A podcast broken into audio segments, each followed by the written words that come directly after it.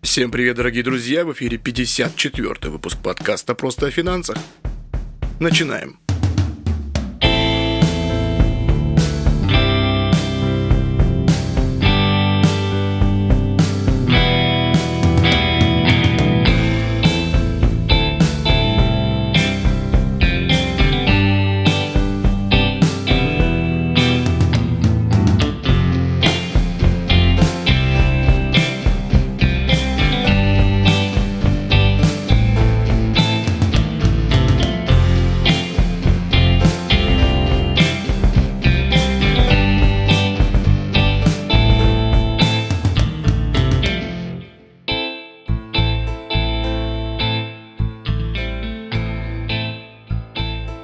Сегодня поговорим про делистинг, что это такое, с чем едят и с чем его употребляют, и как вообще с этим жить. Потом быстренько пройдемся по рубрике «Вопрос-подкаст». Сегодня у нас три вопроса, очень интересные, актуальные. То есть это такой подкаст э, с несколькими темами. Чем они мне на самом деле также всегда и нравились, когда есть вопросы в подкаст, то в подкасте не только основная тематика раскрывается, но еще и дополнительные смежные или вообще не смежные темы. Но как-то так. Про делистинг как поступить с акциями, которые перестают торговаться на бирже? Следует ли избавляться от этих бумажек, либо нужно что-то это подождать, либо еще можно как-то заработать? Давайте разберем. Время от времени какие-то акции перестают обращаться на бирже, это называется делистингом. Что делать, если объявлен делистинг акций, которыми вы владеете? Ваши действия могут различаться в зависимости от того, как происходит делистинг именно. Компании-эмитенты могут покидать биржу либо принудительно, либо потому что сами так захотели. Какие виды делистинга бывают? Принудительный делистинг. Бумаги исключаются из листинга, если эмитент перестает удовлетворять требованиям биржи. В этом случае мы имеем дело с принудительным делистингом. Например, биржа может исключить бумаги из списка торгуемых, если компания не предоставляет отчетность или обанкротилась. Помимо делистинга, биржа может временно прекратить торги бумагами. Чаще всего такое происходит в связи с корпоративными событиями либо по требованию регулятора, в случае подозрения на нарушение правил торгов или корпоративного управления. В России также применялась практика прекращения торгов акциями банков, отправляемых на санацию. Помним, да, 13-14 год, массовая чистка банков однодневок, многодневок, и стоит обратить внимание, что в отличие от делистинга при прекращении торгов есть шансы на то, что они будут возобновлены в обозримом будущем. Но прекращение торгов может пройти внезапно. Бывали случаи, когда заранее об этом никто не уведомлялся, никто никому ничего не говорил, и тогда у инвестора просто тупо не было возможности закрыть позицию. Также есть делистинг по желанию эмитента. Иногда компания-эмитент сама инициирует процедуру делистинга, у компании для отзыва бумаг с биржевых торгов может быть несколько причин. Например, компания захотела прекратить обращение на бирже своих бумаг при консолидации основного пакета акций в руках одного или нескольких ключевых акционеров компании. В этом случае торговые объемы становятся небольшими и теряют смысл. Компания может отказаться от биржевых торгов также в случае, если ее приобретает частная акционерная компания, а затем реорганизует. Еще компании могут объединиться, тогда каждый эмитент добровольно запрашивает делистинг с тем, чтобы в дальнейшем выходить на биржу уже как новая компания – в США это очень распространенный такой момент. В России же у нас чаще компании уходят с биржи из-за нежелания раскрывать информацию. Ну, для защиты от санкций, например. Угу. Или по причине малого числа акционеров и неоправданных расходов на публичность. Нередко консультант может порекомендовать компании выкупить свои акции в случае, если акция долгое время стагнирует, то есть теряет в цене, или наоборот, имеет хорошие шансы на рост. Что же делать, если по вашим акциям планируется делистинг? Все зависит от причины, по которой акции компании покидают торги. Самый плачевный вариант, если компания обанкротилась, ну или становится банкротом. Тогда владельцы акций получают причитающиеся им средства в последнюю очередь, после того, как компания расплатится по всем долгам. В таких случаях инвесторы могут потерять значительную часть вложенных средств. После оплаты долгов у компании часто кошелек пустой. То есть не остается имущества, и денег для расчетов с акционерами. В большинстве случаев проще всего продать акции до исключения их из биржевых торгов, как только станет известно о готовящемся делистинге. Чем раньше продать такие бумаги на бирже, м, логично, тем больше можно за них получить, выручить. Новость о делистинге спровоцирует распродажи бумаг и их стоимость будет падать. Так что с продажи этих акций стоит поспешить и вложиться в другие бумаги. С другой стороны, надо помнить специфику делистинга в России. Если после делистинга на Нью-Йоркской бирже фондовой обращение акций компании полностью прекращается и компания из публичной превращается в частную, то в России делистинг не означает прекращение хождения акций. В России компания остается публичной, а ее акции можно купить и продать на внебиржевом рынке. Поэтому даже после делистинга, особенно по инициативе эмитента, у акционеров сохраняются неплохие возможности. России. Одна из таких возможностей – дождаться оферты. Когда компания добровольно покидает биржу, делистингу предшествует оферта, по которой желающие смогут продать свои акции по цене не ниже средневзвешенной цены торгов бумагами за последние 6 месяцев. Если 95% акций консолидировано в руках одного акционера, то он имеет право принудительно выкупить бумаги остальных акционеров и обязан удовлетворить право миноритариев продать ему акции. У миноритариев есть право подумать. Что такое миноритарий? Это так называемый миноритарный акционер, это акционер компании, физическое или юридическое лицо, размер пакета акций которого не позволяет ему напрямую участвовать в управлении компанией. Такой пакет акций называется неконтролирующим. То есть вы все миноритарии. Если вы торгуете на бирже, покупаете большими там или средними объемами акций, вы миноритарный акционер. Кому, если интересно про миноритарного акционера, почитать там есть и защита прав миноритарных акционеров, как в России, как за рубежом, про корпоративный шантаж. Все это есть, если что, в Википедии. Так что почитайте, кому интересно. Миноритарный акционер. Миноритарный акционер. Ну, у нас в подкасте мы называем их также миноритарии. Так что нормально все. Например, когда а, Мегафон решил уйти с биржи после ухудшения финансовых показателей, у миноритарных акционеров было два варианта – продать акции на бирже до делистинга или дождаться оферты. Мегафон воспользовался правом принудительного выкупа акций после того, как завладел 95% своих ценных бумаг. Аналогичным правом в свое время воспользовались компании Уралкалий, АвтоВАЗ. Наилучший вариант для акционеров – это делистинг при слиянии и поглощении. Есть стратегия покупать акции компаний, которые могут быть поглощены, чтобы получить хорошую оферту от покупателей компании. Еще есть третий вариант – сохранить эти самые акции. Это имеет смысл, если компания стабильно выплачивает дивиденды. Несмотря на то, что акции перестают торговаться на бирже, вы по-прежнему остаетесь их владельцами и сохраняете все права по ним, включая также право на дивидендные выплаты. Что такое дивидендные выплаты? Они же дивиденды. Дивиденды – это доля от прибыли, которую компания распределяет среди своих акционеров. Размер выплат на каждую акцию прописывается в дивидендной политике и утверждается на общем собрании акционеров. Дивиденды могут выплачиваться раз в год, каждые полгода или даже каждый квартал. Все зависит от дивидендной политики компании. Когда компания решает выплатить дивиденды, их получают все, кто включен в размер ее акционеров на определенную дату. Ее называют датой отсечки. При этом не важно, сколько времени человек владел акциями. Торги с акциями на бирже проходят в режиме T плюс 2, то есть момент сделки и еще два рабочих дня. Это важно учитывать, чтобы успеть приобрести дивидендные акции до даты отсечки. В реестр акционеров вас несут только через два рабочих дня после покупки акций. Если покупаете акции незадолго до даты отсечки, убедитесь, что осталось достаточно времени, чтобы биржа успела внести вас в реестр. Обычно после даты отсечки акции дешевеют на размер дивидендной выплаты, поэтому нет смысла продавать их сразу после, так как заработать на этом не получится. Лучше подождать, пока котировки снова вырастут. Это немного матчасти про дивиденды. По-моему, это было в одном из наших выпусков, только немного другими словами. Или то же самое. Не помню. Ну да ладно.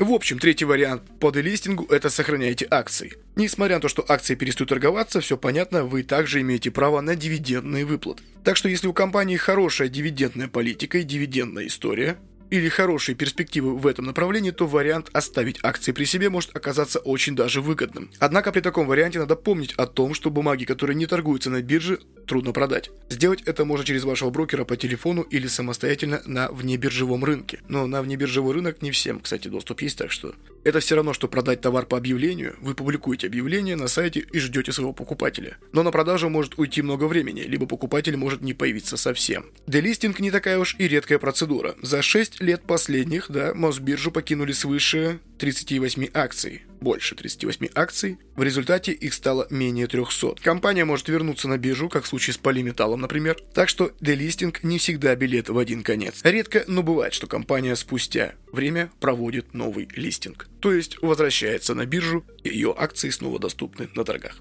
Ну что, дорогие друзья, теперь давайте перейдем к рубрике «Вопрос-ответ». Эта рубрика у нас уже существует более года. Напоминаю, что в описании к каждому выпуску подкаста есть электронная почта, номер телефона. Вы можете отправить электронную почту, смс-ку, в WhatsApp, в Viber. Правда, я туда не захожу, так что Viber не пишите. Ну, в общем, вы задаете вопрос, выбирается лучший, самый актуальный вопрос, чисто по моему, по моему мнению, тут тупо субъективка. И вам отправляется 500 рублей на мобильный счет, либо на номер карты, там уже договоримся. Ну, точнее, вы решаете, выбираете и все. Итак, поехали. Пишет Марина из Мурманска. Дмитрий, привет. Спасибо за подкаст. Слушаю его давно и все хотела написать вопрос. Подкаст, да все как-то руки не доходили. Так вот, вопрос такой, по поводу подписок в Apple и подписок в Google. Как сейчас платить? У меня вот подходят даты подписок. Раньше в Сбере покупала сертификат Apple, добавляла и жила хорошо. Теперь они пропали там, пропали везде. Что делать дальше? Может быть, карту Union Pay открыть? Марина, добрый вечер. Да, действительно, а, сейчас такая ситуация неоднозначная с этим всем, но выход тут на самом деле один. По поводу Union Pay. 17 ноября 2014 года, 2014, компания Apple объявила о том, что App Store теперь поддерживает возможность оплаты через Union Pay для пользователей Китая. Карты China Union Pay – самые популярные платежные карты в Китае, и там, короче, они предоставят, все хорошо. Новости уже 8 лет, китайцы живут хорошо. Но это для Китая, а нас интересует Россия. Давайте сразу обговорим. Я уже не раз в подкасте это говорил. То, что вот эта вся шумиха с Union Pay – это все порожняк и полный бред. Более того, банки э, типа «Газпрома», Россельхоза. Ну, борзеют, грубо говоря, борзеют товарищи, там выпуск карты, обслуживание от 5 тысяч, 7 тысяч, что-то там 10 тысяч. В крупных городах у нас очереди за этой картой, люди тратят большие деньги. Но тут, как говорится, не все так однозначно. Карты Union Pay не работают во многих интернет-магазинах и сервисах на территории РФ. Та-дам! Их также не принимают многие заграничные сервисы типа Netflix, Поэтому выпускать карту Union Pay я рекомендую только в том случае, если вы едете за границу, в отпуск. И не только, в отпуск. Ну вы поняли. Но несмотря на то, что платежную систему Union Pay санкциями никто не облагал, карты этой платежной системы не принимает App Store в России. Ребятки, там только Visa, MasterCard и American Express, которые что? Правильно, от нас культурно свалили. И наши карты Visa и MasterCard стали типа как картой Мир, только еще хуже, потому что Мир хотя бы где-то за бугром принимает, то эти вообще нет.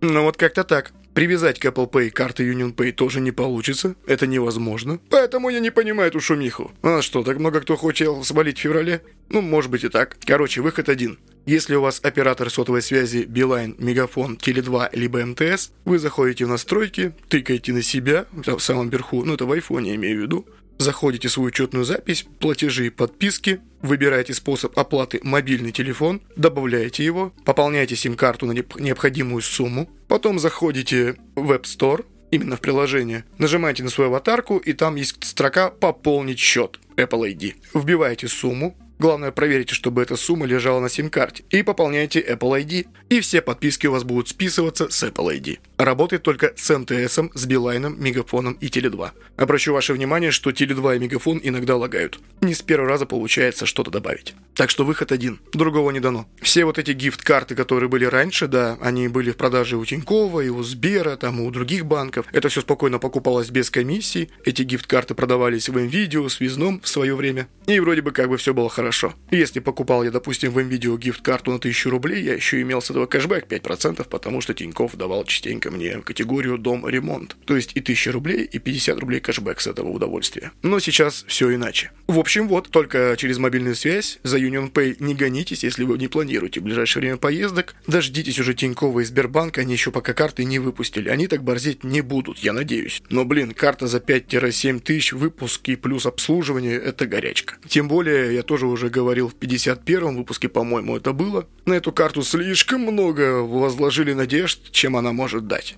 Без паники, товарищи. Без паники. Ну а что делать с Google подписками, тут все просто и понятно. Абсолютно так же. Оплата через мобильный номер телефона. Следующий вопрос от Сергея из Санкт-Петербурга. Дмитрий, что будет с баксом? Что делать и как быть? И что по дефолту? Снова читал новости, нагнетают зараза. Сергей согласен? Согласен, да. В прошлом выпуске подкаста 53-м я сообщил новость, что мы все-таки оплатили. Но это немножко были другие евробонды, потом еще одна выплата была, и там уже в рублях. Ну, естественно, западники все, вот, дефолт, дефолт, наши все тоже, о, дефолт, дефолт. Но, ребята, это не совсем дефолт, да что ж такое-то? Да есть в стране деньги, и валюта есть.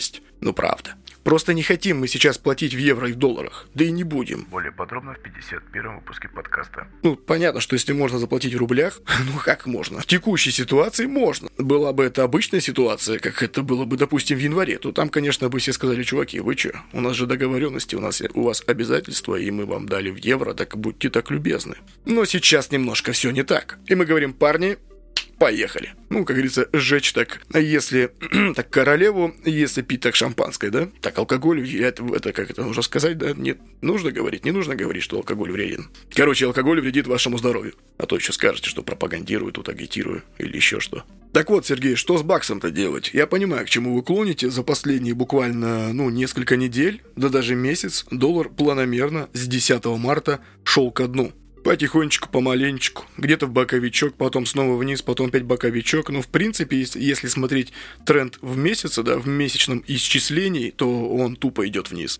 Так что, в принципе, если вы откроете график, да, вы увидите, что он э, опускался до отметки 71.50, это было 8 апреля в 15.00. И закрыть, э, когда биржа закрывалась московская в пятницу, на 6 часов вечера было 76 рублей и 8 копеек. И тут же Мосбиржа заявляет, точнее ЦБ с Мосбиржи заявляет то, что комиссия в 12% отменена. Понятно, что никому пока доллар 71 рубль не нужен и евро 82, ну в смысле еще ниже, пока оставят на этом уровне и хотят привлечь закупщиков, да, чтобы люди стали снова покупать. Как вообще устанавливается курс рубля? На свободном рынке на курс валюты влияет несколько факторов. Динамика экспорта и импорта, цена нефти и объемы экспорта, введение или снижение таможенных тарифов на основные продукты экспорта, изменение законодательства, политические заявления и ожидания инвесторов. Не забываем, что у нас западные инвесторы на, нашу, на наши торги уже доступа не имеют как больше месяца, Закупаться будут только наши. Но при этом не забываем про экспортников. На секундочку, 80% от экспорта валюты они обязаны переводить в рубли. И я не думаю, что ну, в недельном исчислении они перевалят есть быки и медведи. Бычий тренд – это когда вверх, медвежий – когда давит. Ну, быки, они типа с рогами подкидывают, а медведь типа лапой вниз.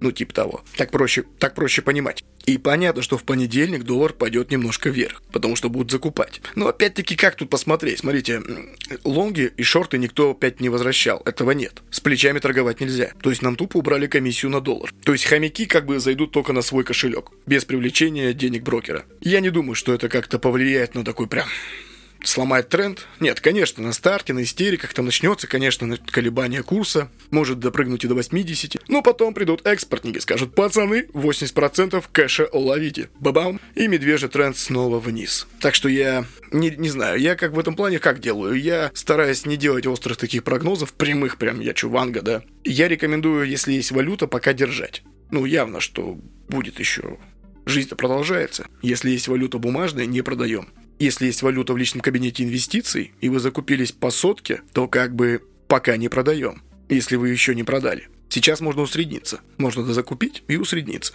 А что будет с баксом? Ну, тут уже я говорю, я называю это курс имени Эльвиры Набиулиной. По-моему, с 49-го выпуска, когда мы обсуждали всю эту ситуацию, что, ну, курс в России сейчас не совсем курс, как там, за рубежом. И я пытался в феврале конце, в начале марта что-то прогнозировать, но это было просто вот решение по щелчку пальца. Они там решили и все, боковичок. Они решили и вот так. И понятно, почему это делается. Всем все понятно. И все мы видели доллар по 175 на Форексе. Да он до сих пор есть там на графике, если кому интересно, Форекс откройте, посмотрите. Это было 7-8 марта текущего года.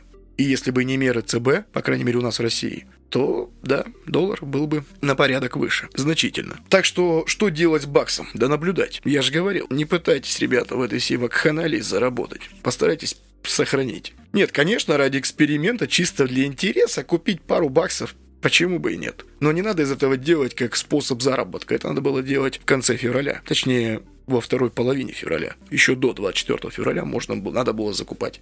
Когда пошли все эти новости и тематики с подписанием указов и всего прочего. А сейчас просто наблюдать. Не лезьте вы туда. Играть с ЦБ, да вас сожрут и выплюнут, поверьте. Так что как-то так. Ну и, как я сказал, насчет, за счет чего зависит курс рубля, динамика экспорта-импорта – это 80% прибыли в валюте сливают, да, перегоняют доллары в рубли. Цена нефти, объем экспорта, смотрите за новостями, что происходит, сами понимаете. Изменение законодательства, это у нас ЦБ, как говорится, там как захотят, так и будет.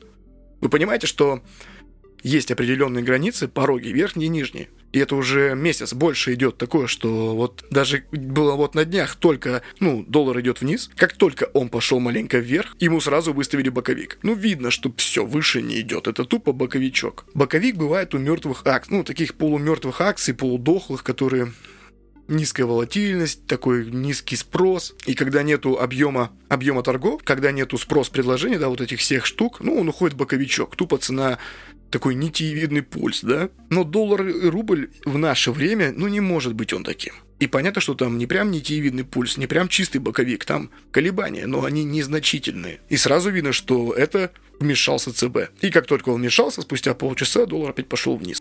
И что? Где тут заработаешь? Нет, конечно, ему дадут выпустить пар. Я говорю, он пойдет вверх. И это еще не раз в одном выпуске я не, не раз говорил, то, что будет и 82, и 85. Но тут другое дело, что когда и насколько долго. Так что забудьте пока про валюту. Если хочется поиграться с валютой, что-то поделать, вот юань, ну или другие валюты, которые нет комиссии и другие страны. Естественно, смотрите волатильность, новостной фон, что происходит с этой страной, что происходит вообще с этой валютой. С долларом пока непонятно.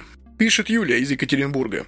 Привет автору подкаста «Просто о финансах». Подкаст супер, рекомендую всем друзьям. Сейчас вот читаю про условия конкурса, хочу выиграть сертификат на год подписки. Звучит клево. Вопрос следующий. Есть ли еще какие-то варианты бесконтактной оплаты? Я слышала про Газпром Pay и СБП Pay. Может их использовать? Куда податься и что делать и что использовать? Ну тут, ребятки, все то же самое, как я и говорил в 39-м выпуске подкаста. Там я сокрушался по поводу того, то что Pay это немножко другое, чем мы привыкли видеть в том же самом Apple Pay, Google Pay, либо Samsung Pay. Давайте не буду повторяться с подкастом, все подробности в 39-м выпуске, послушайте, это буквально там уделено этому минуток 4 в начале подкаста, что это такое, почему без кэшбэка и почему все. И почему бы лично я не использовал этот способ оплаты. Скажу вкратце, по этому способу оплаты нет кэшбэка, потому что не используется MasterCard, Visa и Мир. Все платежи делаются по принципу перевода. Это очень выгодный способ для предпринимателей и магазинов, да, но невыгодный для покупателей. Вы покупаете те же самые товары по той же самой цене, но уже без кэшбэка и всех вот этих скидок. Подробнее прослушайте в 39 выпуске подкаста, там все рассказано, показано и прям разжевано. Конечно, как подспорье, если у вас, ну, лучше добавить карту, например, использовать это. Если реально карту забыли, а магазин поддерживает, а у вас с собой только телефон, а покупать срочно нужно что-то, и сумма небольшая, то тогда понятно и логично, что можно через Pay сделать, почему бы и нет. Что по Газпрому Pay, так это совершенно другая ситуация, это не для телефона оплаты, не через NFC, это через ну, интернет-пространство в интернет-магазинах. Что-то по принципу Яндекс.Пэй. Ну, Яндекс.Пэй есть тоже свой Pay. У всех сейчас есть Pay, ВК Pay, Яндекс Pay, Сбер Pay, что там еще Pay. Все, короче, прям Pay, я не знаю, это какой-то маразм. Ну, конечно, это кто-то использует. Только кто? Так вот, принцип Газпром Pay то, то, что вы можете добавить в аккаунт, да, создаете себе личный кабинет Газпром Pay, добавляете карты, и уже вам не нужно носить эти карты с собой. Вам нужно помнить логин-пароль Газпром Pay. И, допустим, вы заходите куда-нибудь в MVideo, хотя он вроде еще не поддерживает Газпром Pay, но типа в скором времени будет. Вы заходите в MVideo, нажимаете «Купить» и как способ оплаты выбираете Газпром Pay. И Газпром Pay такой, тадам, привет, какую карту выбираем? Вы выбираете карту, подтверждаете по смс покупку и покупаете, не вводя реквизитов. И, конечно же, Газпром Pay будет брать за это комиссию. Все комиссии всегда включены уже в покупку. Все Pay берут комиссию. Apple, Google, Samsung Pay, Газпром Pay, Яндекс Pay, ВК Pay, все Pay живут за счет комиссии. Ну, комиссия, реклама. Так что, если у вас iPhone, у меня для вас плохие новости. Только карточка берем, покупаем на Алиэкспрессе какой-нибудь чехольчик, чтобы можно было 2-3 карты вставить, ну, либо одну. Сейчас популярны на Алиэкспрессе чехлы прилипалы такие, на, заднюю, на заднюю корпус телефона прилепляется, типа MagSafe от Apple, который стоит 6 тысяч, и он на магнитах, и только для iPhone 12-13, то здесь это на клее, ну, в смысле, на клеющей ленте, это прилепляется куда угодно, кармашек, под карточку, ну, вот как-то так. Ну, можно взять упороться оригинальные чехлы для айфона, но они стоят дорого. Хотя на Авито можно найти даже новый вариант. Это как лайфхак. Если у вас Android телефон, то у вас есть э, Мир Pay. Об этом тоже не раз говорил. Мир Pay приложение классное, работает уже более 4 лет, ну, минимум 3. По-моему, в 2019 году я ставил своим знакомым на Android, мы тестировали. Себе на Android телефон ставил тоже. Все работает отлично. На андроидах это приложение делается основным для оплаты. Прикладываете телефон, все активируется, оплачивается. Но Мир Pay только для карт Мир. То есть MasterCard и Visa туда не добавить. Ну еще на андроиде есть Сбер Pay то же самое. Ну а 500 рублей на карточку или мобильный телефон у нас получает Марина из Мурманска. Получает у нас 500 рублей за вопрос про Apple ID. Хороший актуальный вопрос для многих из нас в наше время. На самом деле долго думал между Юлей из Екатеринбурга и Мариной из Мурманска. Кому что, как что. Ну, блин, обе хороши, хороший вопрос. Сергей Сорян, ну вопрос про доллар как-то, ну, чё-чё. Как-то так. На, Марина, все, ты получаешь 500 рублей на карточку или мобильный телефон. Я с тобой свяжусь, уточним эти все реквизитики, переведем, пополним. Моментально, быстро, оперативно. Жди письмо. На момент выхода подкаста оно уже будет отправлено и будет уже у тебя на почте. Ну вот и все, дорогие друзья, пришло время прощаться. Я напомню, что это был 54-й выпуск подкаста «Просто о финансах». Не забывайте рекомендовать наш подкаст своим друзьям, знакомым, близким и родным. Подписывайтесь на наши группы в Яндекс.Кью ВКонтакте, распространяйте подкаст, ставьте лайки в Яндексе, в Гугле, приглашайте друзей. Это очень поможет. И, конечно же, участвуйте в нашем конкурсе подкаста. Мы разыгрываем сертификат на один год подписки Яндекс Плюс. Это целый год киношек на Кинопоиске, целый год бесплатно музыки на Яндекс Музыке, целый год бесплатной доставки на Яндекс Маркете при выполнении определенных условий, там, если, ну, закупаетесь, там, то ли на 900 рублей, то ли на 1000. Ну, короче, все более подробно у нас в выпуске подкаста разыгрываем год и подписки. Он, это выпуск перед этим между 53 и 54. И также на стене ВКонтакте и в группе Яндекс.Кью. Там все расписано, можно сделать все действия, можно сделать какое-то одно. Есть система шансов. В общем, там интересно. Почитайте и участвуйте. Ну а на сегодня все, дорогие друзья. Пришло время прощаться. С вами был Дмитрий Бондаренко. Подкаст «Просто о финансах», подкаст о банках, подкаст о людях и подкаст для людей. Спасибо, что остаетесь подкастом «Просто о финансах». Берегите себя, своих близких – и свои финансы. Ну все, пока-пока.